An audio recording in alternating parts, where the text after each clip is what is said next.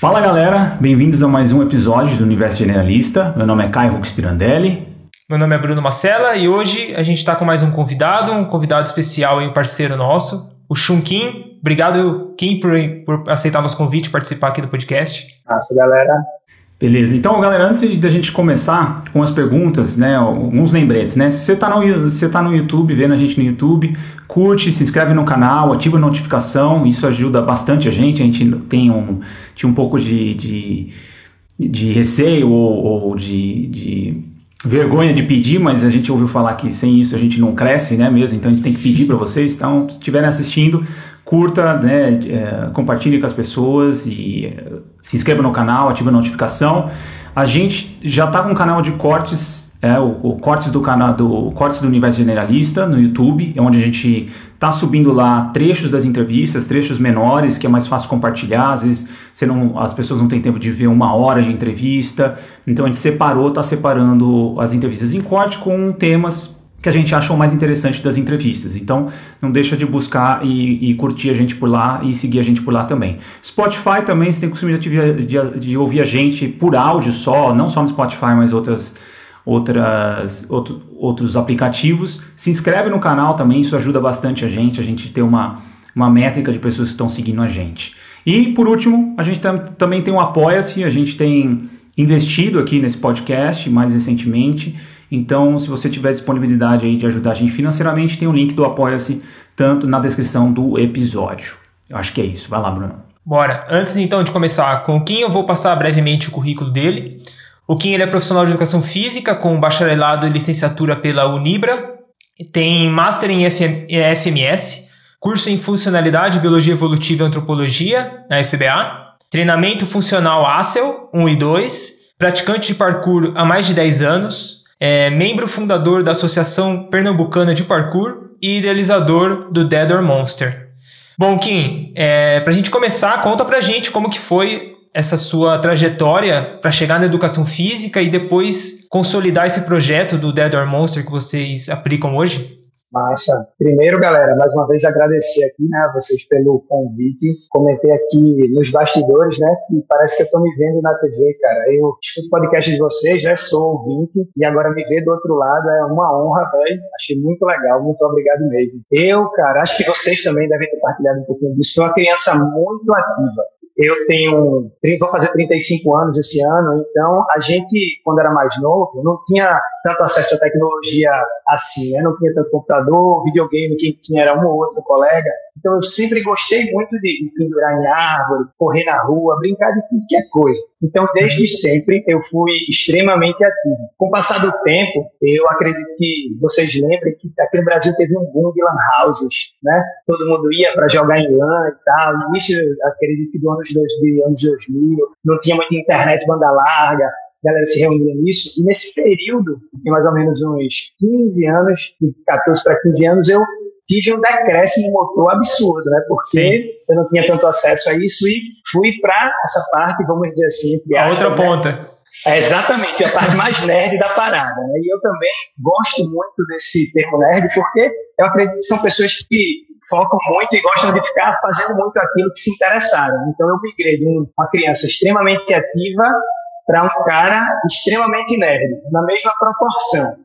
Passei cinco anos me movimentando muito pouco, brincava uma coisa ou outra, mas meus, minhas práticas eram muito mais online do que offline. Nesse mesmo tempo, surge o parkour na internet, assim, né? Muito agressivo, caras pulando de prédio, filme, o B13 com David Belli. Pouco tempo depois vem o 007 Cassino Royale com a galera também praticando parkour. E eu disse, caramba, eu quero fazer isso. Parece muito com as coisas que eu fazia quando eu era criança, pô. parece muito com o tipo de coisa que eu achava legal. Eu disse, eita, vou me pendurar ali, vou subir assim, e a gente vai ficando mais velho, né? A gente vai se afastando desse tipo de atividade, porque brincar acaba que sai da nossa rotina, né? A gente fica adulto demais. E quando eu cheguei com meus 19 para 20 anos, eu vi isso daí. Eu disse, poxa, eu quero. Então, vou voltar a me movimentar mais. E foi aí que eu comecei a me interessar. Nessa época, o acesso a esse tipo de atividade também não era tão fácil, né? Aqui em Recife, pelo menos, eu moro em Recife, Pernambuco, não existiam pessoas que praticavam parkour e a gente só tinha informação na internet. Então, Sim.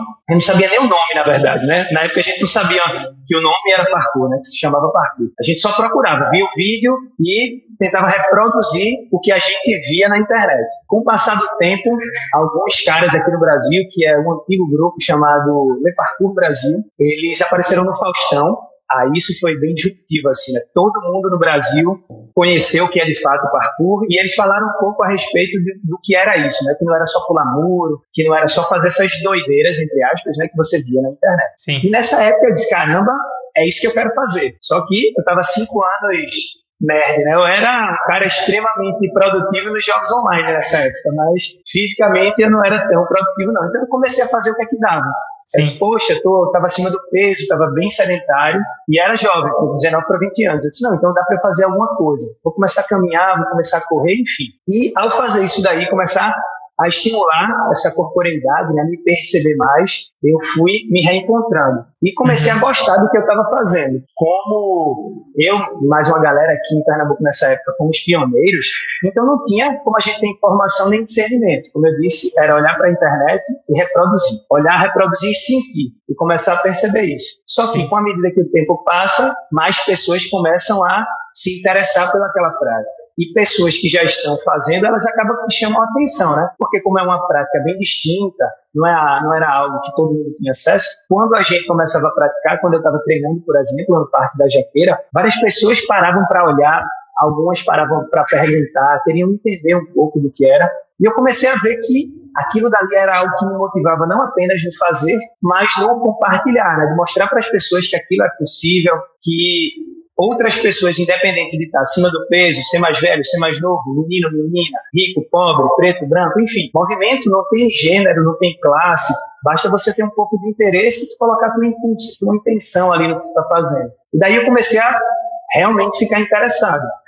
À medida que a gente começou a treinar, à medida que a gente começou a fazer isso, outras pessoas começaram a chegar e isso daí foi se disseminando. E foi aí que eu vi que eu gostava, além de praticar, eu gostava de compartilhar vamos dizer assim, gostava de ensinar, mas nem estava perto de entrar no curso de educação física, né? Daí uhum. foram vários anos de parkour, de maneira empírica, né? Lá, testando, fazendo, percebendo o que é que ajudava, o que é que não ajudava, e comecei a me apaixonar cada vez mais. Como eu disse, né, a gente vai ficando adulto, outras atribuições surgem, né? A gente precisa trabalhar, e eu precisava estudar, precisava me matricular em algum curso superior, porque, entre aspas, né, a vida de adulto tende aí nessa direção. Sim. E acabei que sempre tinha vontade de fazer educação física, mas não me via cursando educação física, porque eu achava que a educação física tinha a ver com ser personal. A gente uhum. ainda tinha muita essa ideia, né? Que ah, se eu virar professor de educação física, ou eu vou para a escola dar aula para criança, ou eu vou ser personal.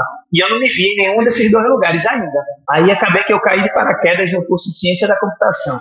Aí eu me matriculei por influência dos amigos que sempre falaram muito, oh, caramba, Kim, isso aí é legal, tu consegue abstrair um pouquinho, então talvez tu se dê bem lá, se tu gosta do que tá fazendo, eu sempre fui nerd, né, como eu disse, tá no computador também era uma coisa legal. Fiz um período de ciência da computação, não me dei muito bem em cálculo, eu sou péssimo com números, Aí, no segundo período, eu acabei que disse, não, vou continuar.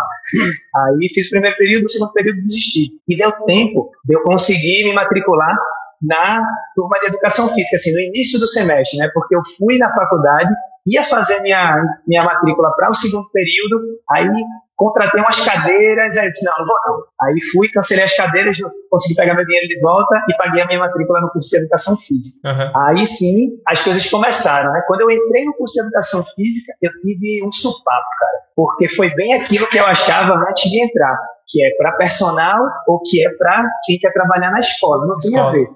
É, exato. E eu tinha um nível de corporeidade, né? Eu já tinha me exposto a diversas formas de me movimentar. E eu sabia o que é que eu sentia, o que é que eu percebia. Uma coisa que a gente usa muito no parkour é que não tem certo e errado, saca? Uhum. Você é diferente de Caio, que é diferente de mim, que é diferente do Isaac, que é diferente de todo mundo. Então, você vai dar o seu jeito de resolver aquela questão, aquele problema, aquele movimento, como você vai fazer. À medida que você se torna mais familiar com aqueles movimentos, aí você pode piorar ou melhorar, deixar mais difícil, mais intenso, enfim. Mas no primeiro momento não tem muito certo e errado. E quando eu cheguei na faculdade, tudo era certo ou errado. Ou é assim, ou é assim. Não pode assim, porque assim faz mal e assim faz bem. Pô, fiquei sem entender, né? E comecei uhum. a me questionar lá mesmo. Como eu estudei numa faculdade que era particular, e ela é uma faculdade bem popular. Então, na minha sala tinha muita gente. No primeiro período da minha sala, cara, tinha em torno de 60 pessoas. Caraca. Aí, Mas pô, termina 20, né?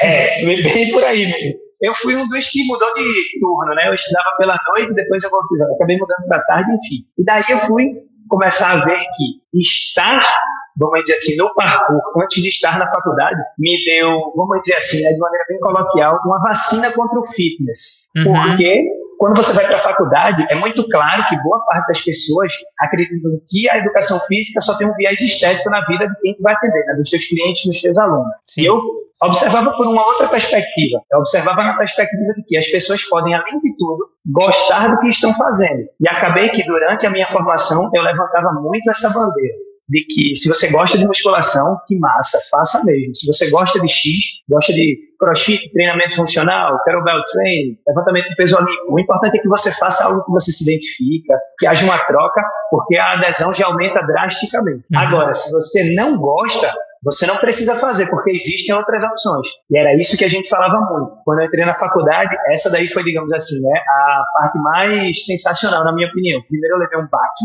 achava que eu estava no lugar errado, que ali eu ia ter uma compreensão maior das coisas. E só vieram mais perguntas, mais perguntas, mais perguntas, que me fizeram refletir sobre levar movimento para quem realmente precisa se movimentar. Entendeu? Perfeito. Falei demais, mas é por aí. Isso já vai ver que eu falo pra caramba. Não, muito massa. Tranquilo, massa. E, e assim, falando do, do projeto, né, o Dead or Monster, né, de onde ele surgiu, qual que é o propósito, né, como é que vocês se organizam, enfim, veio do parkour, como é que, como é que funciona a parada? Então, o Dead or Monster atualmente é composto por mim, por Felipe e por William. Todos nós somos educadores físicos por formação, né? E todos temos uma relação maior com o movimento. A gente acabou se encontrando por alguma, assim, uma série de coincidências boas. Eu trabalhava numa academia, na verdade eu fui estagiário numa academia bem perto da minha casa, e é uma academia diferente dessas academias que estão mais focadas em musculação. Por quê? Porque é uma academia num bairro onde tem muito idoso, e é uma academia que fica, vamos dizer assim, nesse bairro no lugar mais escondido. Então as pessoas que procuram essa academia estão muito pouco preocupadas com fitness. É justamente o contrário, né? É uma academia que o pessoal quer conversar com quem mora perto no bairro, quer ir para lá sem pressa, quer conseguir tomar um café lá, conversar um pouquinho com a recepcionista que, que conhece pelo nome. Enfim, era algo mais próximo. Quando eu cheguei lá, fui deixar um currículo assim, né? Quando o cara estagiário precisei atrás, deixei um currículo lá, acabei que gostei da, do ambiente, o pessoal se identificou também comigo e disse, ó, vamos te chamar? disse, vamos lá. Aí fiz o teste e quando eu cheguei lá, eu já tinha muita influência do parkour. Então eu observei que a academia era muito grande, tinha muito espaço, vamos dizer assim, para funcional, né, que é como a galera nas academias normalmente chama esses espaços sem máquinas, mas pouca gente usava. Porque hum. eles estavam acostumados com musculação, mas não com fitness. Aí me chega um cara diferente, com um nome diferente, chinês, que esse cara sou eu, e começa a provocar essas pessoas com coisas diferentes. Desde a minha própria prática, né, quando eu treinava lá, com as pessoas que estavam lá que acabam que precisam de um atendimento e você pode propor outras coisas. Ela sempre fazia academia, disse, ó, vamos botar a mão no chão aqui, vamos fazer isso, vamos fazer aquilo. E acabou que as pessoas achavam diferente, né? E eu comecei a refletir mais sobre isso como um nicho. Eu disse, caramba, realmente essa galera é meio carente de um pouco mais de atenção, né, de uma relação interpessoal e principalmente de se colocar numa situação onde o corpo vai ser percebido não enquanto pedaços, mas enquanto o corpo, a cabeça, o indivíduo, né? Você vai deixar de ser um cara que quer treinar peito e costa para ser Bruno. Bruno está afim de se movimentar mais, então vamos ver o que, é que rola. Pouco tempo depois, nessa academia, estava perto de me formar, o William, que é um dos professores do DED também, ele entra lá como estagiário e coincidiu dele ser meu estagiário, né? Eu estava perto de me formar, me formei e ele entrou de estagiário no meu horário. E eu via que ele era bem interessado, só que era um cara que também estava entrando agora há pouco, estava se encontrando na educação física, já tinha contato com a galera do treinamento funcional de um outro lugar que ele trabalhava e a gente sempre trocava uma ideia. E ele via que meu treino era bem diferente. Eu não usava máquina, eu me pendurava, eu ficava cocorado, eu andava em quadrupedia. Eu disse, caramba, o que, que é isso? Eu disse, mano, eu treino parkour há muito tempo e isso aqui é o que a gente mais faz lá, essa aproximação com os ambientes, resolver problemas. Aí, massa, ele começou a se interessar e acabou que, nesse meio tempo, eu mudei de turno na faculdade. Eu comecei pela manhã para poder conseguir um outro estágio, conseguir estar fazendo estágio pela manhã e à tarde, eu precisei mudar o meu horário na faculdade. E coincidentemente, eu fiquei com um horáriozinho e a partir das 8 da noite eu ficava livre. Eu largava, né? Eu já fazia todos os meus afazeres, trabalhava de manhã, estagiava de manhã, estudava à tarde, estagiava no final da tarde, no início da noite. Eu disse, caramba, que massa. Agora eu vou voltar a treinar na Jaqueira, que era o parque onde eu treinava parkour. Porque lá eu me sentia muito bem, na verdade eu me sinto muito bem lá, né? Não tenho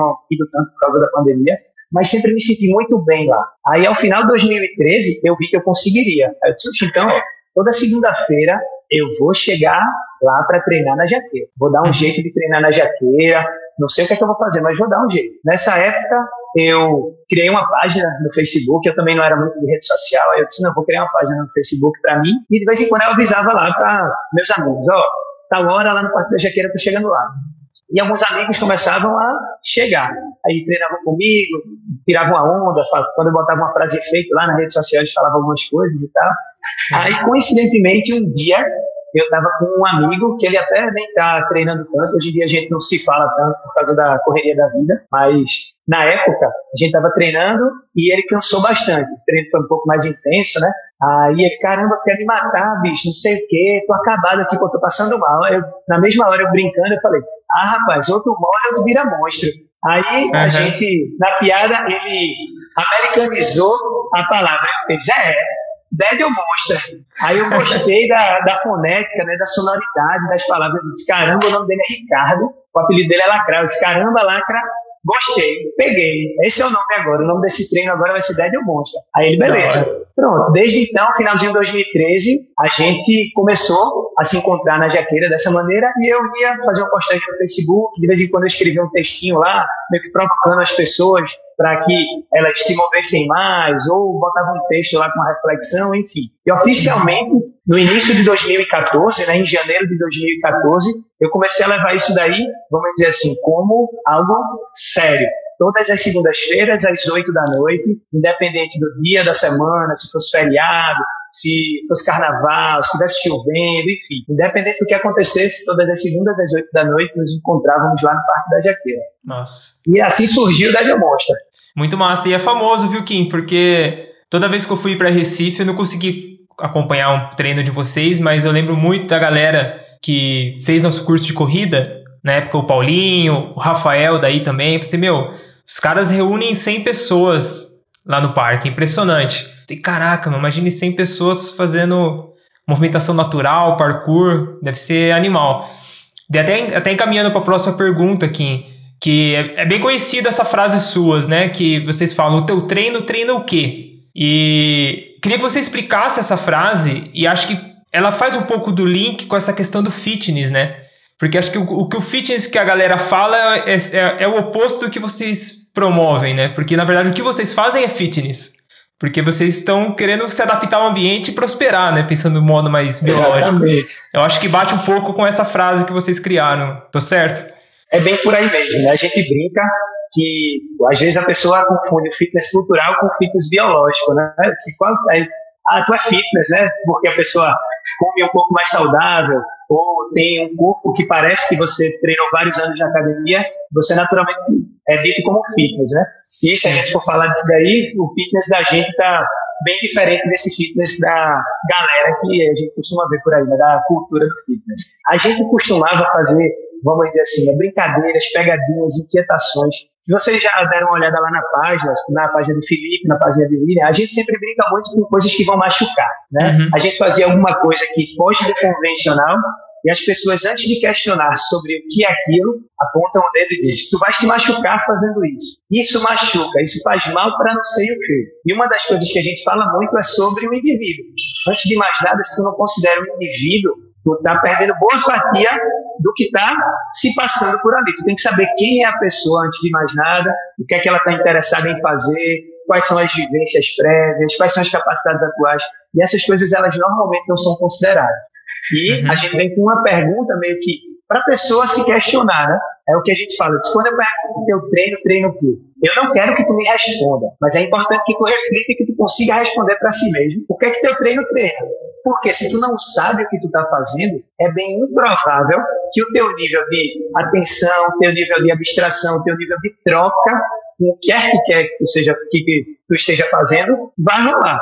Quando a gente brinca, né, que tu está fazendo alguma coisa no automático, às vezes tu erra que tem, nem percebeu. Por quê? Porque não tem um nível de intenção, não tem um nível de atenção plena. Tu está fazendo ali simplesmente por fazer, por reprodução, né? Não que seja errado, mas dentro da nossa perspectiva, é muito mais importante que tu saiba e que tu reflita sobre o que tu está fazendo do que, de fato, com a forma. E quando a gente pergunta, teu treino, treino o quê? É meio que uma perturbada com a cabeça de quem não sabe o que está fazendo, só está indo para a manada, né? Sim. Como a gente, vamos dizer assim, né, tem umas práticas alternativas de movimento, a gente fica de ponta cabeça, a gente se pendura, a gente acocora, a gente rasteja, rola, brinca, tem coisas que a gente faz que não conseguem nem ser nomeadas.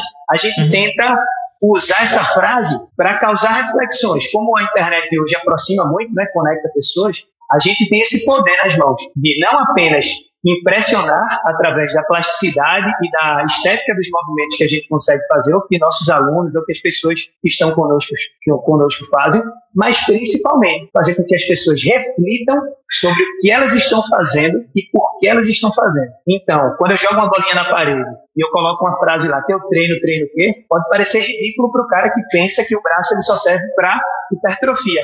Mas para a pessoa que gostava de tirar manga para o cara que já jogou algum esporte de arremessar, isso vai fazer mais sentido. Uhum. E aí, nosso objetivo ele já foi concluído com sucesso. Foi conseguir, com perdão do termo, a gente conseguiu entrar na mente da pessoa. Esse é o objetivo. Massa. Massa. E a, a, a, cultura do movimento, quando a gente fala em cultura do movimento, é, qual é a relação disso com, com a cultura do movimento e vocês, né, e o, e o Terror Monster? E, e, quais outros grupos você acha que se enquadram nesse, indivíduos se enquadram nessa cultura hoje, né, do que é a cultura do movimento? Quando a gente fala de cultura do movimento, eu vou usar o fitness e o que a gente usou agora há pouco, né? Essa, essa parte do fitness cultural e a parte do fitness biológico. A gente fala de cultura, a gente lembra de, da palavra, né? um apanhado de costumes, de valores, de práticas, de uma pequena população, de um grupo, de uma sociedade, enfim. Nossa sociedade, ela está muito mais voltada para a cultura do fitness, que é do culto ao corpo mesmo, da forma muito mais do que muito menos do que a função, né? Tá muito mais preocupado em como tu aparenta do que o que tu consegue fazer. As tuas reais capacidades não importam, só o que é que tu parece que tu consegue fazer, né? E quando a uhum. gente vem, pensa em cultura do movimento, eu me identifico e acredito que o nosso objetivo é se conectar com qualquer pessoa que observe o corpo muito mais pelas suas possibilidades de realização do que de fato com o que o seu corpo aparenta. Porque tu está acima do peso ou tu está com um percentual de gordura muito baixo, não consegue representar muita coisa quando a gente fala de performance. Eu não falo performance no sentido de Olimpíadas, eu falo performance em realizar. Entende? Uhum, uhum. Tu tá com um percentual de gordura muito baixo, não vai me dizer se tu consegue acocorar. No máximo vai me dizer se tu vai ficar bem numa foto dentro do padrão, um padrão estético estabelecido pela sociedade. Mas isso não vai me dizer muito sobre. Mas, a partir do momento que eu me vejo, que eu vejo tu se movimentar, que eu me vejo em movimento e que outras pessoas conseguem, sem palavras, se identificar e se conectar comigo, eu vejo que isso daí é bem interessante. Grupos de capoeira, por exemplo, eu uso muito como exemplo, por quê? Porque a capoeira tem uma fisicalidade, desde a parte de luta e desde a parte também de condicionamento físico, mas que tem diversos aspectos que a gente normalmente negligencia, que são eles ritmo, um pouco de mobilidade, movimentação livre, consciência, troca social, se vocês já participaram de uma roda de capoeira ou já viram, eventualmente tu vai estar no meio de um jogo, no ápice, um cara vai chegar, te parar e ele vai entrar no teu lugar. E tu vai aprender ó, a ter essa relação social de ceder, mesmo quando tu quer um pouco. O que normalmente a gente não vê. Qualquer grupo que ele consiga viajar um pouco mais para dentro nesse sentido, né, na parte indivíduo, enquanto se move, acredito que se identifica com a gente. Então isso pode ser desde uma prática esportiva, uma galera que gosta de dançar, uma galera que gosta de lutar, uma galera que gosta de fazer coisas que são diferentes, de jogar malabares, enfim, todas essas práticas acredito que se juntam nessa cultura de movimento, porque o nosso objetivo é nos movimentarmos mais do que mostrar um corpo segmentado em partes e que é bonito dentro de um padrão cultural. Legal. Uhum. Você diria assim que o parkour estaria dentro dessa perspectiva, então lutas, coisas que tá, trazem mais essa, essa parte de, de talvez de complexidade, de, de interação com o meio, ou interação com o outro, tudo isso seria mais parte dessa cultura do movimento. Da cultura. E principalmente essa celebração, vamos dizer assim, das nossas capacidades através do movimento. Sim. Pensa numa pessoa que dança. Sim. Claro que existem uns momentos que a, a dança vai precisar ser mais performática, né? Depende do contexto. Mas uhum. eu tenho certeza que normalmente quando a gente dança, a gente não está tão preocupado assim com a performance dentro desse contexto. Se tá tocando uma música que tu gostou, tu vai bater teu pé, vai bater a mão, vai balançar o corpo. Isso daí vai partir de tu, muito mais. Tu não vai estar tá muito preocupado em como tu tá dançando, se tá bonito ou se tá feio. Acredito que se a música te toca muito mais do que ela te inibe, tu tá mais perto de uma cultura de movimento do que de uma cultura de fitness cultural mesmo, né? De uma cultura estética, de corpo morto, de corpo segmentado. Qualquer prática que exacerbe essas percepções, eu acredito que pode ser classificada como uma prática de cultura de movimento ou que está contido na cultura de movimento. Nossa. Legal.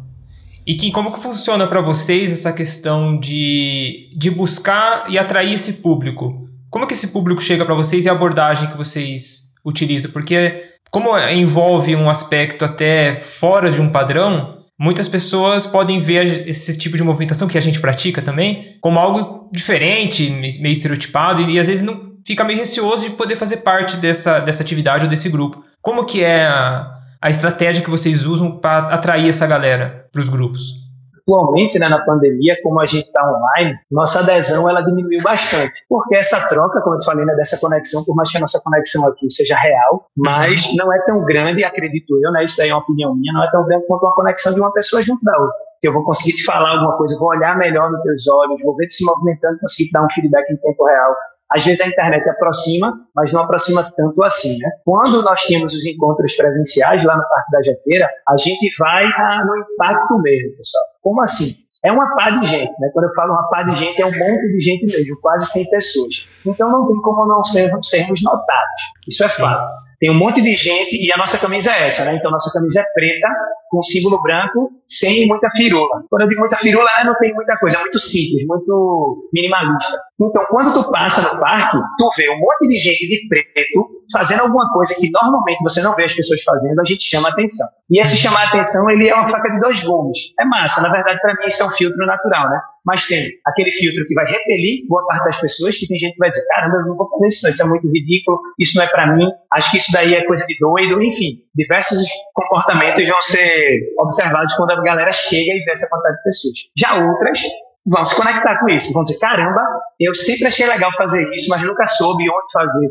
Ou eu fazia isso quando era criança, ou eu acho o máximo que vocês estão fazendo. E naturalmente, as pessoas que vão chegar, ou que pelo menos vão ficar observando, elas já vão sendo filtradas ali. Quem chega, olha um pouquinho e vai embora, talvez ela venha numa outra vez, mas naquela dali a gente não vai observar e não vai chegar lá para convidar. Quando a gente vê que a gente já está um tempo, dava 8 horas, normalmente umas 8 e 5 no máximo, a gente começava. Por quê? Porque quando chegava atrasado, lá o pessoal pagava marinheiro, né? Flexão de braço. Pagava 40 marinheiros contando alto ao final do treino. Sempre que você chega atrasado, isso daí é um exercício de ética, a gente fala. Né? Ninguém vai cobrar, ninguém vai dizer o que você tem que fazer, mas se você quer exercer sua ética, principalmente no ambiente coletivo, essa é uma boa. Então, essas pequenas coisas já vão filtrando. Quando a pessoa passa nesse triplo filtro, vamos dizer assim, chega lá, continua assistindo, a gente convidava. Eu disse, ó, quer participar do aquecimento com a gente? Quer participar da preparação aqui antes do treino? Ah, o que é isso? Eu disse, já que você está aqui, primeiro você faz, treina com a gente dentro das suas capacidades atuais e depois a gente conversa sobre. Porque senão a gente vai te dar uma opinião nossa. Então tem a oportunidade de vivenciar de literalmente botar o couro no jogo para saber o que é. Porque eu não vou conseguir descrever em palavras uma sensação que você vai ter. No máximo, eu tenho como nortear algumas coisas.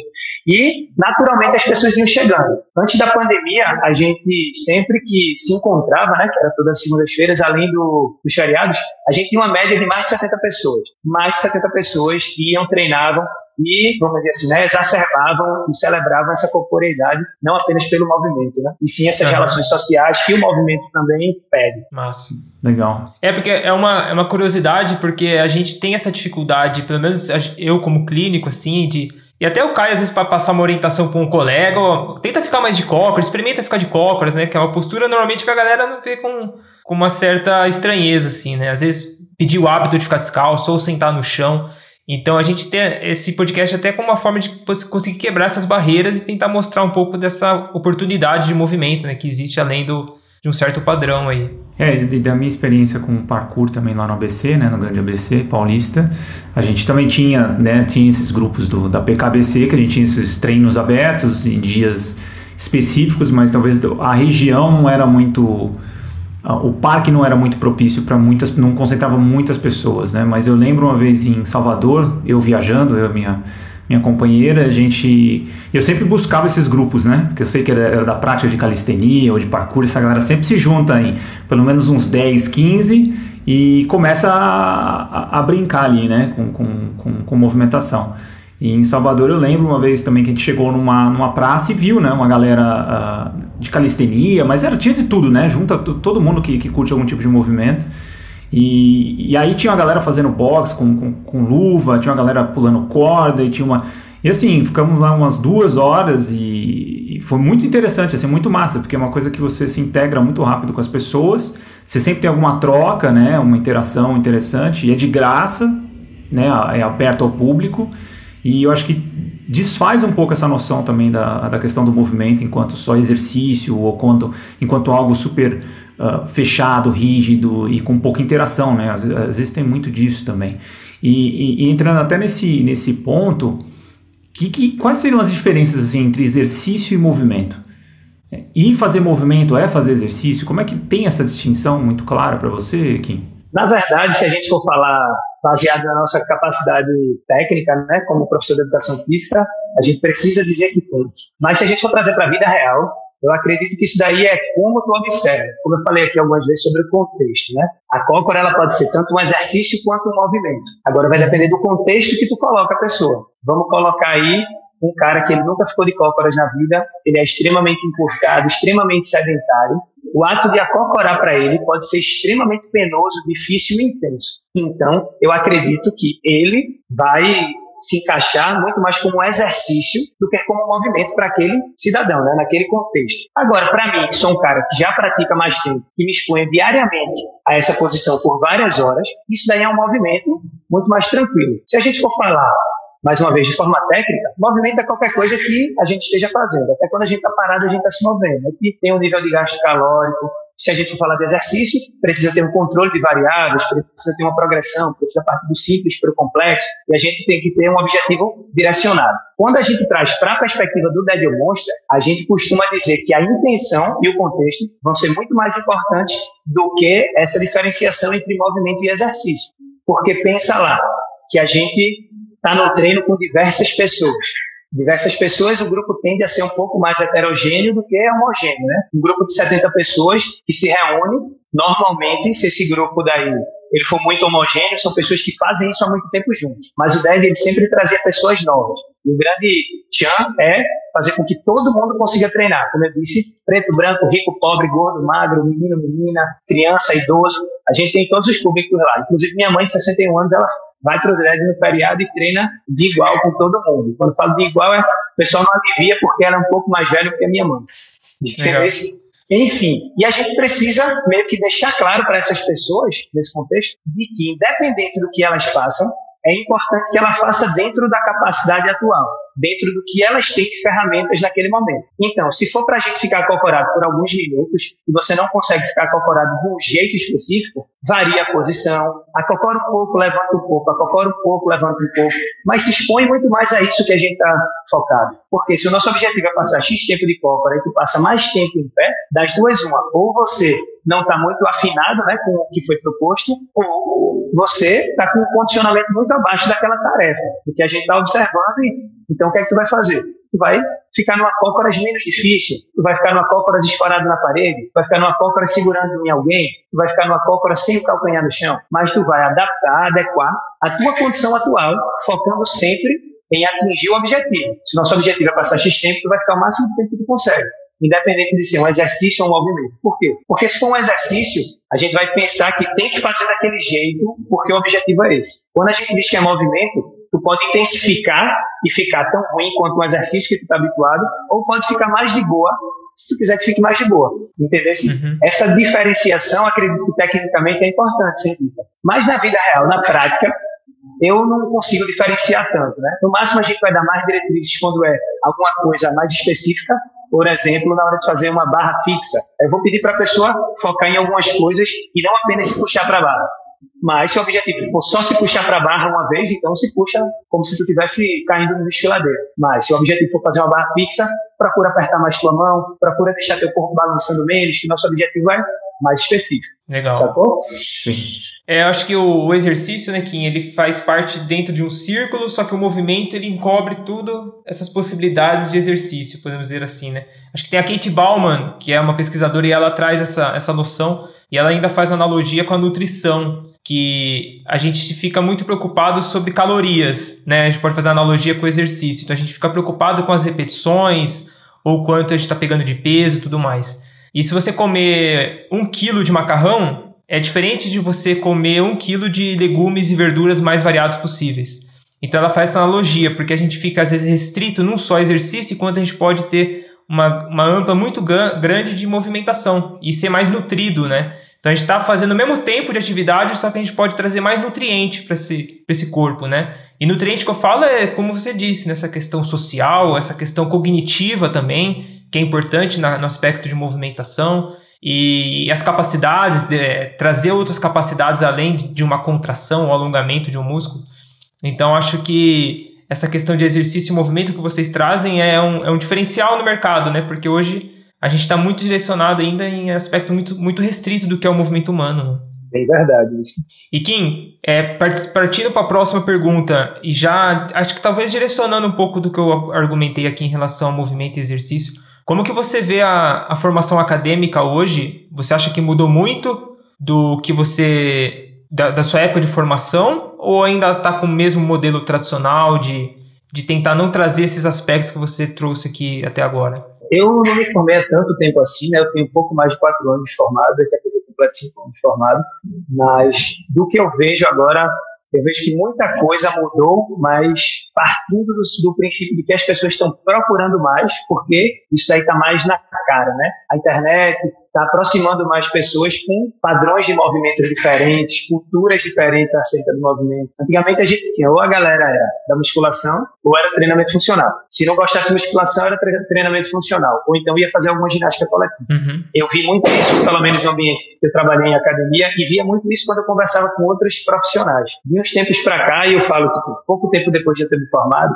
eu comecei a observar que com o surgimento dos boxes de, de, de crossfit aqui, pelo menos aqui em Recife, boxe e crossfit tem mais ou menos o tempo do Dead Monster, né? De sete anos. De seis a sete anos é que começou a chegar boxe e crossfit aqui. Começou a mostrar para a galera que você pode fazer alguma coisa que não seja funcional e que não seja musculação. Só que aí ele entrou em outra caixinha também, né? Ou é musculação ou é crossfit ou é funcional. Só que isso daí abre parâmetros. Por quê? Porque no crossfit a gente abre uma série de habilidades, porque lá eles têm exposição a carga, né? pessoas que gostam de correr, de fazer bike, enfim, pessoas que trabalham com LPO, pessoas que uhum. trabalham com ginástica, né? Quando eu falo é treinamento de força dímnico, isso daí já começa, digamos assim, a criar filhos, né? Vão dar mais filhotes. A gente vai ter mais pessoas que vai se expor a mais coisas diferentes. E vai chocando menos. Com a partir do momento que essas pessoas vão se expondo mais, elas vão tirando aquele pensamento direcionado. Ah, não quer dizer que só precisa ser isso. E a partir disso é que eu vejo que tipo, mais pessoas estão procurando coisas diferentes. De dois anos para cá, que é, vamos dizer assim, né? Quando a nossa rede social, a página da Monster, começou a engajar mais pessoas, eu vi que é impressionante como tem gente que se identifica com esse tipo de proposta e que já empreende esse tipo de proposta na sua cidade, com seus alunos, ou que gosta de fazer isso. Só que, vamos dizer assim, as pessoas não botavam a cara era estranho demais, era diferente demais, às vezes parecia muito sem pé nem cabeça. E a partir do momento que você se expõe, você vê outras pessoas se expondo, é como se você não achasse tão ridículo assim, assim, ah, eu não sou só o cara que está fazendo essas doideiras aí na internet, não, tem mais gente. Então, esse sentimento, esse tipo de movimentação, ela vai sendo cada vez mais credenciada, porque normalmente a gente tem um discreto, né? A galera olha assim, acha diferente acha ruim. Agora, com mais pessoas fazendo isso na internet e melhorando não só a prática, mas principalmente a didática, né, fazendo com que o que eu consigo fazer de diferente, outras pessoas conseguem reproduzir esses resultados e refletir sobre, Sim. faz com que mais pessoas validem essa ideia. Deixou de ser ridículo, começou a ser estranho. Não que isso daí seja uma escala, né, mas Quando é ridículo, nem todo mundo quer fazer. Quando é estranho, algumas pessoas já até se aproximam e falam. Daqui a pouco vai ser uma coisa meio underground. Quando virar underground, aí já fica mais legal e daqui a pouco todo mundo vai estar fazendo. Eu acho que os estudantes, aqui em Pernambuco pelo menos, velho, eles são os caras que vão revolucionar a educação física. Num curso que a gente participou há pouco mais de dois anos, há quase três anos, uma das coisas que a gente falou muito foi sobre essa revolução, que nós estamos uhum. vivendo em tempos revolucionários. Pode passar, parecer meio utópico, né, meio poético assim, mas essa revolução das pessoas entenderem que nós é que estamos no controle, esse autocuidado, essa autopercepção e essa celebração do corpo, ela está cada vez mais presente. E esses estudantes, eles estão voltando para a faculdade perguntando isso para os professores da, lá, os docentes. E isso daí é massa, pô, porque tu questionar o teu professor em sala de aula faz com que ele também reflita que um modelo de ensino que está aí há 20, 30 anos batendo do mesmo jeito, não quer dizer que ele precisa ser revisto agora. Mas é importante que a gente reflita que as coisas estão mudando. Então, se as coisas estão mudando, por que não mudar também a forma que a gente está apresentando o conhecimento? Entende? Concordo. Na faculdade não mudou, mas eu estou vendo que está mudando. Né? E vai partir da rua para depois voltar para a faculdade, né? Porque normalmente é assim. Primeiro a gente faz no empirismo, depois a ciência vem, começa a observar melhor e mostra que isso aí realmente faz sentido. É, o que você comentou dessa questão de, da desses outros leques se abrindo, né, como o CrossFit, o próprio parkour crescendo, a rede social crescendo. Eu lembro que na, na época, eu tinha uns 15, 16 anos, eu fazia musculação. E para mim a noção de um corpo equilibrado é você conseguir fortalecer todos os grupos musculares, né?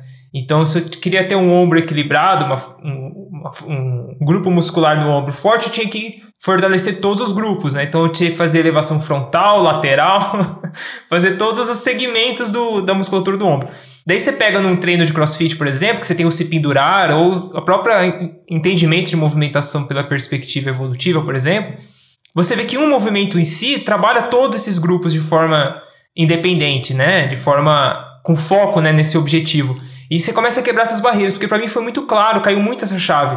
Quando eu vi, fiquei, caramba, isso não faz sentido mesmo, né? Você pegar pela história evolutiva, será que o meu nosso ancestral tinha que ficar levantando pedra na lateral, a pedra na frente do braço? E daí começa a cair várias perspectivas que faz muito sentido, né? E, e, acho que quanto mais gente trazendo essas perspectivas, é mais fácil realmente da gente começar a desconstruir alguns conceitos que às vezes a gente sai meio engessado da, da faculdade. E Kim, o, hoje eu acho que eu tenho visto pelo menos né, um crescimento do termo movimentação natural e pessoas propondo movimentação natural. É, assim, né, sem, nem, nem sempre fundamentando exatamente o que é movimentação natural, mas você acha que esse termo movimentação natural e cultura do movimento eles podem ser sinônimos ou você acha que tem alguma diferença entre elas? Eu acredito que são bem diferentes, na verdade, e que, com perdão do termo, eu acredito que a palavra, as palavras, né, esse termo movimento natural, ele está muito prostituído. Por estar na moda, a gente usa isso daí como se fosse para descrever uma criança brincando, para descrever tudo. Acredito que vocês lembram mais sobre a falácia filogenética. Pablo falou sobre isso, inclusive no canal do YouTube. E eu vejo muita gente se ligando nisso, achando que é imitar bicho, achando que é se pendurar, que é querer fazer o que os caçadores-coletores faziam. Mas quando a gente for pensar em um movimento, o movimento de fato já é natural. Né? Se a gente pensar assim, se mover é um anseio natural do ser humano. Foi o movimento que nos lapidou a sermos quem somos enquanto espécie. Ponto. Isso daí não é opinião da gente, né? A galera que vem estudando isso a fundo já vem reproduzindo esse tipo de conhecimento e eu, como um mero cara que fui lá, li o livro, procurei a fundamentação de que várias pessoas realmente acreditam e fomentam esse tipo de ideia. Quando a gente fala de cultura do movimento, a gente fala sobre conexão. Eu acredito que cultura é uma coisa que aproxima as pessoas. O cara pode, ah, não gosto de amarelo, mas se tem uma coisa ali que a gente partilha, a gente já gerou uma conexão e quem sabe isso daí no futuro, dependendo do tempo que a gente convive, isso daí pode se tornar uma cultura local. Vamos falar aqui sobre internet agora. Eu não era muito fã de treinos online. Isso daí, inclusive, foi ótimo para quebrar um preconceito que eu tinha com esse tipo de atendimento online. Eu não acreditava que a gente tinha condições de entregar o que a gente entrega do presencial no online. Eu tinha muito preconceito, literalmente. Era preconceituoso. Eu era do tipo do cara que fazia piadas antes da pandemia sobre quando meus amigos diziam, ó, oh, tu vai treinar a tal hora. Eu disse, vou, mas eu vou treinar online. Isso era uma piada dizendo que tipo, o cara não ia treinar. Entendeu? Uhum. Hoje em dia, deixou de ser piada, um banho de humildade, diga-se de certa forma, é bom que o cara aprenda. Mas quando a gente fala de cultura, cara, eu falo dessa aproximação de você, quando fala de cultura do movimento, são aqueles grupos que se identificam com o mover. E quando tu fala de movimento natural, tu já está falando meio que uma parada que é quase redundante, porque movimento já é natural. Todo mundo já vai querer se mover. Quando a gente era criança, ninguém ficava parado. Acredito que a mãe e o pai de vocês devem ter falado, rapaz, esse menino tem um faniquito, esse menino tem um cotoco, não para quieto. É. Entendeu? Porque se tu botar uma criança num lugar cheio de coisa, se ela tiver com o smartphone, né, no contexto atual, ela não vai parar, cara. Ela vai se movimentar. Se tu ficar numa fila uma hora, tu vai se mexer, nem que seja um pouquinho, mas tu vai ficar uma hora parado ali, não. Sim. Tu vai se mexer um pouco para um lado, para o outro. E quando a gente fala de movimento natural, aí a galera pensa que é aquilo do filogenético, que é imitar o bicho e tal. Aí a gente vem para a cultura do movimento. Mas só, dançar não é uma coisa que tem a ver com movimento natural. Mas ritmo é uma coisa natural naturalmente nós já nascemos com ritmo. A gente só tende a perder por causa desse viés cultural que às vezes homem não dança. Uhum. Entendesse? Uhum. Quando a pessoa quer juntar, na minha opinião, pelo menos, cultura do movimento e movimento natural, eu acredito que são conceitos que estão cada vez mais prostituídos por causa da plasticidade desses movimentos que quando a gente fala de movimento natural, cultura do movimento aparece. Uma parada de mão, uma acrobacia, o cara fazer um, uma barra sinistra e depois se lançar da barra essa plasticidade dos movimentos está muito mais relacionada do que o termo. O termo, a galera simplesmente está prostituindo. Então, quando tu junta essas duas na mesma frase, é tu querer falar duas palavras massas, falar mindset e ressignificar. Uhum. São palavras que estão extremamente altas. Cara, não, nós temos que ressignificar o seu mindset. Eu tenho certeza que, se a gente for pensar direitinho nessa frase, ela já soa até engraçada. Porque está muito em alta, essas palavras estão sendo usadas por um dia direito e às vezes tu não sabe o que, é que significa, o que é que tu quer passar com isso. Então, quando o cara vem falar de movimento natural, eu penso que a pessoa deveria se movimentar mais. Assim, pensa em movimento, que esse movimento já vai sair naturalmente. Resolve o problema, interage com o ambiente, que esse movimento ele já é natural se tu tá forçando ele, se tu tá estereotipando, naturalmente ele já não é natural, né? Não tem como ser estereotipadamente natural ou naturalmente estereotipado. Sacasse? Perfeito. Sim. É, eu acho que, é, ainda na pergunta do Caio, que tem muita relação com o ambiente, né? Porque se a gente for ver essa perspectiva da movimentação natural, vamos dizer assim, ela tem uma relação muito forte com a sobrevivência. Então, o fato da gente conseguir prosperar no ambiente tem que ter exigir de demandas e capacidades nossas que consigam é, se, se dar bem nesse ambiente. Então vamos dizer assim, talvez o fato de eu conseguir subir bem numa árvore está muito mais próximo de eu ter um movimento, vamos dizer assim, mais natural, do que eu plantar uma bananeira, por exemplo, que talvez a bananeira não me traga uma, um aspecto de sobrevivência numa situação, né? Sei lá, um ataque de cachorro, uma situação assim que coloque a nossa vida em risco, vamos dizer assim. Você acha que falta essa noção de, de uma visão de sobrevivencialista, vamos dizer assim, para o movimento? Tipo, o que, me, o que eu posso estar pronto agora, preparado agora para o que acontecer? A movimentação natural pode trazer essa visão? Acredito que sim. Acredito que a movimentação natural, às vezes, ela precisa ser muito mais vamos dizer assim, explicada como uma movimentação generalista. Quando a gente pega esse termo natural, Acho que vocês também já devem ter escutado isso, mas muitas vezes a gente acha que só porque é natural é bom, né? Uhum. Assim, ah, não, isso aqui é um produto natural, não faz mal para a saúde. Não, mentira, tô falando besteira. Pode pegar algumas coisas que são naturais e que vão fazer muito mal. Pega o veneno aí de uma cobra, de um sapo, é natural, pô. E vai te fazer um mal arretado. Exato. Entendeu? Aí quando o cara pensa em movimento natural, o cara vai evitar vai para a falácia filogenética. Mas esquece que a gente está falando de ser generalista. É só não ser muito bom em nada. Tu não precisa ser um cara hipertrofiado pra caramba, a não ser que tu queira. Se tu quiser, é massa. Uhum. Mas ser extremamente hipertrofiado não te garante subir numa árvore, não te garante correr, não te garante saltar um espaço, passar por um lugar estreito. Isso não te garante. E quando a gente pensa em sobrevivência, a gente normalmente vai ser mais generalista, né? vai ser mais mediano em várias coisas do que ser especialista, do que ser muito bom em alguma coisa só. Porque ser muito bom numa coisa só é bom hoje em dia, na nossa cultura, né? Mas se a gente for pensar do ponto de vista de sobrevivência mesmo, né? De quem fomos há milhares de anos atrás, ser especialista não ia te ajudar em nada. No máximo, a não progredir aí, não deixar teu genes na terra. Perfeito. É, então talvez a, a frase, né, que, que é muito falada no parkour, né, ser forte para ser útil também, são coisas que talvez tragam mais para essa perspectiva de de, de, sobrevivência, de sobrevivência, não só sua, mas do coletivo, ser capaz de ajudar, ser capaz de lidar com situações, né? Eu acho que talvez falta, falte essa um pouco, de, talvez essa perspectiva sobre, sobrevivencialista mesmo, né, para movimentação e para atividade. E eu, eu, o Kim tocou num ponto que vai encaixar bem na próxima pergunta, essa questão do generalismo, Kim. Você acredita que, pelo menos a minha perspectiva que eu tenho, é, das convivências que eu tenho, das pessoas que eu conheço tudo mais, é, a nossa capacidade generalista de movimento, a gente tem como maior, a nossa melhor especialidade, vamos dizer assim, que é percorrer longas distâncias, né, dentro da possibilidade de generalismo. Você vê que a, esse, a, as, as condutas de movimentação natural ou de cultura do movimento levam isso em consideração, o próprio parkour tudo mais, eles estimulam, na sua visão, essa nossa melhor especialidade, vamos dizer assim, que é deslocar grandes distâncias, corrida, caminhada? O que, que você acha?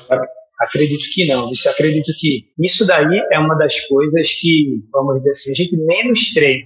Porque quando a gente pensa em corrida, né, a gente pensa nesse boom de corridas, de grupos de corridas, de assessoria de corridas, que hoje em dia toda academia tem um ou até os próprios grupos já se formaram. Quando a gente pensa no generalismo, a gente ainda lembra que esse generalismo tem a ver só com a expressão. A corrida ela é nossa especialidade mesmo sendo generalistas, porque a gente precisava.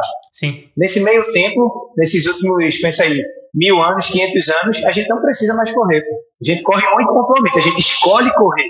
E por nós escolhermos correr, a gente tende a esquecer essa atividade. Porque, em toda sinceridade, né, falando sem querer ser simplista, a corrida não é algo que encanta aos olhos. Então, quando tu diz que é generalista, mas tu não corre, o cara está querendo dizer que ele consegue fazer de tudo com o corpo dele. E por treinar, né, você está treinando uma prática generalista, você tende a ter um nível de condicionamento cardiorrespiratório. Então, mesmo que você não treine corrida, você vai conseguir correr. Mas você vai conseguir correr pontualmente. Você não vai correr todo dia. Uhum. Porque hoje em dia a gente não precisa. Sim. Corrida hoje em dia entrou como a musculação, como o crossfit, é uma prática de exercício. Exato. E mesmo nós sendo especialistas em correr, mesmo não sendo também tão especialistas, isso é uma coisa que cada vez vai se afastar mais da gente. Quando a gente fala do parkour, eu até vejo isso muito no parkour. Porque no parkour a gente faz uma série de movimentos em sequência normalmente. A gente faz, vamos dizer assim, né, uma run. A gente faz uma corrida com vários obstáculos e a gente precisa ter um nível de condicionamento. Uma outra coisa que a gente fala no, muito no parkour é que a gente precisa ser forte para ser útil. Então, se tu não tem um nível de condicionamento para fazer aquilo que tu faz por um tempinho, só vai ser legal para gravar uma história com um Reels no máximo, 30 segundos. Uhum. Não vai servir na vida real saca? Mas essas propostas generalistas que eu vejo por aí, inclusive nós mesmos, não coloco todo mundo num saco, num balaio, dizendo que a galera não faz. Nós aqui no Dead Monstro, a gente também não tem uma prática de corrida tão exacerbada. Mesmo que a gente exponha, eventualmente, nossos alunos, nossa prática também tem um pouco de corrida, mas ela vem bem aquém do nosso potencial e existem outras coisas que são muito mais exacerbadas. É, é uma visão... É que assim, né, Kim, eu, eu e minha esposa, a gente tem uma assessoria de corrida. E a gente tenta trazer a movimentação generalista para os corredores. Então, quem treina com a gente treina no máximo três vezes por semana. O cara vai fazer maratona, ultramaratona, não tem importância. O cara vai só correr três vezes por semana. Porque a gente quer nos outros dias que o cara faça outro tipo de movimentação. Então, o cara vai ter que nadar, o cara vai fazer capoeira, o cara vai fazer o que ele quiser. Então, a gente tenta ao máximo trazer essa noção do generalismo pro corredor, né, de, de movimentação. E eu não sei, mas é, até experiências com colegas próximos, eles sentem essa dificuldade mesmo de transferir o hábito, não só de correr, mas por isso que eu falo de deslocar grandes distâncias, de às vezes colocar na sua rotina e tudo mais, a possibilidade de incrementar isso em pessoas que são, tipo, é, extremamente habilidosas com a movimentação generalistas, vamos dizer assim. Então acho que essa conversa nossa aqui pode talvez despertar os dois lados, né? Tanto o cara que socorre, que tem muito atleta que socorre e não consegue sentar no chão, por exemplo. E o cara que é extremamente absurdo na movimentação, pula de um prédio para o outro, por exemplo, mas tem uma certa limitação quando a gente fala de deslocar, sei lá, três horas numa trilha, três horas, quatro horas num, numa, numa cidade, por exemplo. Então, acho que falta essa, essa, essa comunicação entre esses dois extremos aí. E você trouxe um exemplo interessante para até vivências suas, né, na, no próprio Dead Monster. É, é bem pertinente esse questionamento. Isso já ficou aqui na minha cabeça, já vou começar a pensar depois disso. Legal. É, talvez essa perspectiva mais de, de, sobrevivencialista mesmo, né, de pensar, pô, e se eu precisar, né, correr 10 quilômetros para chegar num lugar e chega lá eu tenho um desafio, né? Eu tenho uma outra, eu tenho que subir um prédio, tenho que subir alguma coisa, né? Então talvez trazer um, um, uma perspectiva um pouco mais desafiadora para essas coisas, né? E eu acho que no, no parkour também, eu lembro uma, uma discussão que teve online uma época de que teve um, um evento que era um primeiro desafio de parkour, enfim, teve toda aquela, aquela discussão online mas a queixa era o trajeto era muito extenso. Ah, é? Né? Então, é, então o pessoal chegava morto no final, assim, então olhando assim, falando, não, de boa, né? Subir aqui, ali é de boa, mas aí o trajeto era muito longo, né? Então as pessoas começavam os praticantes de parkour, os caras foda chegavam no final e já estavam meio que, que morrendo, né? Então tem isso muito do, do parkour. Eu, eu, eu lembro, tenho essa lembrança muito clara, assim, de, dessa falta de atividade para para deslocamentos mais, mais extensos e tudo mais. E que é, é, é difícil, né, cara? Você, você, é, claro. Você combinar as duas coisas mesmo. E, Kim, para finalizar, a gente queria saber de ti, assim, que referências que, que você traria para quem está ouvindo a gente e queira saber mais do trabalho de, de, de seu e de, do grupo, ou referências até de nomes e, e perfis que você acha interessante, ou de vídeo, documentário, enfim, está aberto para para você indicar coisas para a galera que está ouvindo a gente. Ah, assim, vou falar um pouco das minhas experiências, né? As fontes que eu comecei bebendo e depois eu venho para uma parte mais diretiva, um pouco mais acadêmica. É, a gente falou sobre ser forte para ser limpo, nessa frase aí é de um cara chamado Georges Herbert. Ele é militar francês, enfim, não vou falar, adentrar muito no currículo dele, né? Mas ele é um dos caras que a gente mais se baseia no parkour ele fala muito sobre essas capacidades generalistas e que, coincidentemente, ele começou a perceber mais quando ele foi para a África. Quando ele viajou para a África, ele viu que tinha a galera lá da África, os aborígenes australianos também, uma galera que tinha uns corpos extremamente ágeis, flexíveis, fortes, mas que não tinham nenhuma prática física distinta. Ele disse assim, ah não, militar tudo bem, militar tem que fazer de um jeito mas a galera não, a galera vivia no mato, vivia na selva e os caras eram literalmente preparados para tudo, ou quase tudo. Então, se você quer um pouquinho mais de informação, pode procurar por Jorge Herbert. Você também vai procurar como se fosse ginástica francesa, na faculdade, pelo menos no primeiro período, na parte de filosofia, eles usavam esse termo. Na época que você fala assim de ginástica sueca, ginástica alemã e ginástica francesa. A escola francesa, que é o método natural, né, que também é conhecido, uhum. fala muito a respeito dessas capacidades generalistas desde andar de quatro apoios, arremessar e carregar pesos, correr, saltar, se pendurar, nadar, fala sobre essas capacidades. O próprio Davi Velho, que é um dos caras que criaram o parkour, né? Não só ele, mas como Iana Ultra, Laurentia Montes, enfim. A galera do Yamakasi e do Parkour Generations. O Parkour Generations é a segunda maior organização atualmente, que está a primeira sobre parkour. Eles dão desde capacitações técnicas mesmo para pessoas que queiram se tornar instrutores de parkour, até eventos, até treinamentos. Se eu não me engano, o PKG agora eles têm uma, uma chain store, né, que é como se fosse um lugar deles lá em Londres.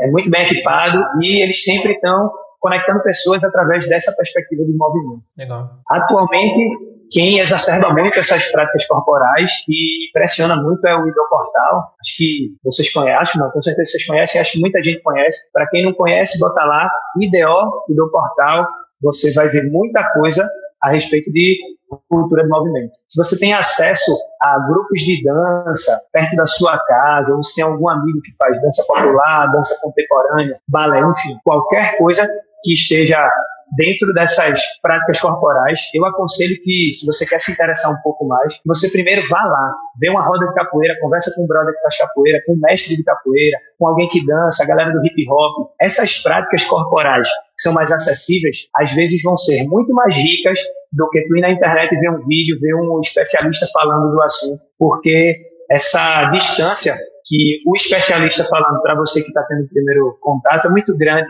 Uhum. Então, se tu consegue falar com alguém que está ali na ponta da lança, que está desde iniciando praticantes até está praticando há muito tempo e está colhendo feedback em tempo real, é muito interessante. Isso daí com certeza já vai dar uma baratinada nas tuas ideias, vai dar uma mexida em você. Isso daí deve gerar uma inquietação para que tu queira mais. Aí tu vai lá no Parkour Generations, vai lá no Apex, que é uma escola de parkour também, se não me engano, é no Colorado. Essa galera ainda toca o parkour de forma muito responsável, na minha opinião, para o mundo, né? Mostra que o parkour ele pode ser um pouco mais sistematizado para que ele se torne menos arriscado e que mais pessoas colham os benefícios e essa parte divertida do parkour. Quando a gente fala de um ponto de vista mais acadêmico, né, para refletir e entender por que a gente fala tanto disso, vem aí o Yuval Harari com Sapiens, acho que é a Bíblia é o começo aí para qualquer pessoa que queira entender um pouquinho a respeito do porquê a gente fala tanto sobre se movimentar porque movimento é uma necessidade biológica. Então, recomendo Sapiens demais. Primeira vez que eu tive contato, depois acabei lendo, achei bem interessante. Não tem uma linguagem científica muito densa e você torna aquele conhecimento acessível. Eu brinco dizendo que parece uma historinha, né? Verdade. Tem Daniel Lieberman também aí, com qualquer coisa que esse bicho escreve aí, faz com que você reflita, desde não usar um calçado, desde correr, por que não correr, por que se exercitar. E tem a história do corpo humano aí que vai na mesma linha do, do Sapiens aí, sem uma linguagem muito densa, e que você consegue ler como se fosse uma historinha e refletir a respeito, por mais que às vezes pareça uma doideira de quem está falando, né? Eu, vocês, falando assim para uma pessoa, talvez soe meio estranho, mas escutar um cara com a propriedade que ele tem, com a bagagem que ele tem. Pois é. Esse cara tem que ser ouvido. Eu, eu posso até não concordar com ele, mas ele tem que realmente ser ouvido. Legal. E eu gosto muito também, cara, do que não tem muito a ver, mas as reflexões que ele traz são muito legais, do Nassim Nicolas Taleb. Eu ganhei um livro dele chamado Antifrágil, eu ainda não li completamente, só li, na verdade, um terço desse livro e parei para ler outras coisas, mas esse conceito que ele traz da aleatoriedade, que a gente não vai conseguir se preparar para nada, por mais que a gente se prepare, bebe muito nessa parte do generalista, uhum. porque no máximo a gente vai se tornar cada vez mais antifrágil, quer dizer que essas pequenas coisas que nos agridem, elas na medida certa, elas vão cada vez nos tornar melhor em lidar com elas e não ficar cada vez pior. Então, quando ele traz esse conceito do antifrágil, eu vejo que traz muito para a gente. Por que eu tenho que agachar só de um jeito? Uhum. Porque eu não posso agachar de outro jeito se na minha vida eu vou agachar de várias formas. Desde para alisar meu cachorro até para carregar um saco de cimento. Então, essa galera aí consegue fazer com que a gente reflita sem precisar de uma coisa muito mais densa, né? Quando eu falo de páginas, vou falar logo do curso FBI, né? Porque eu tenho que fazer uma mexendo dessa galera que foi bem disruptiva aí na minha vida. Tem muita gente, o próprio Felipe, o William, tem as páginas deles. O Felipe agora está com algumas intervenções para ensinar o pessoal que quer aprender a plantar bananeira, ficar na parada de mão, enfim. Essas doses de movimento, se você quer refletir um pouco mais do porquê se movimentar, dá uma olhada lá na página do DED também, que a gente sempre está repostando essa galera e sempre fomentando isso daí, porque não adianta a gente ser um monte de gente, né? a gente costuma falar que somos muitos, mas não adianta sermos muitos se não formos sempre. Então, a gente tem que estar sempre retroalimentando essa parada para que mais pessoas se conectem e cada vez mais a gente saia dessa caixinha de movimento estereotipado e reflita sobre que movimentos a gente quer fazer e por quê.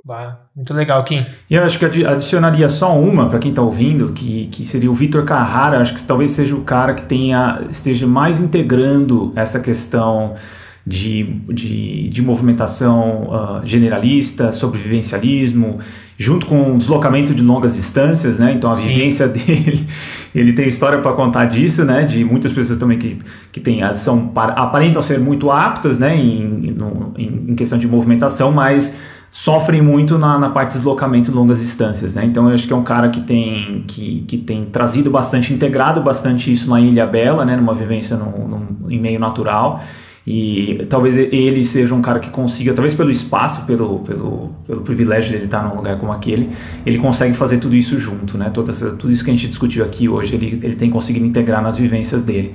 Então vou colocar, vou colocar então tudo que o Kim falou aí na, na descrição do episódio, até todas as referências também do, do Dead, Dead or Monster, também o site e tudo mais, quem tiver mais interesse. E Kim, mais uma vez aí, pela, eu queria agradecer pela disponibilidade de conversar e bater um papo com a gente.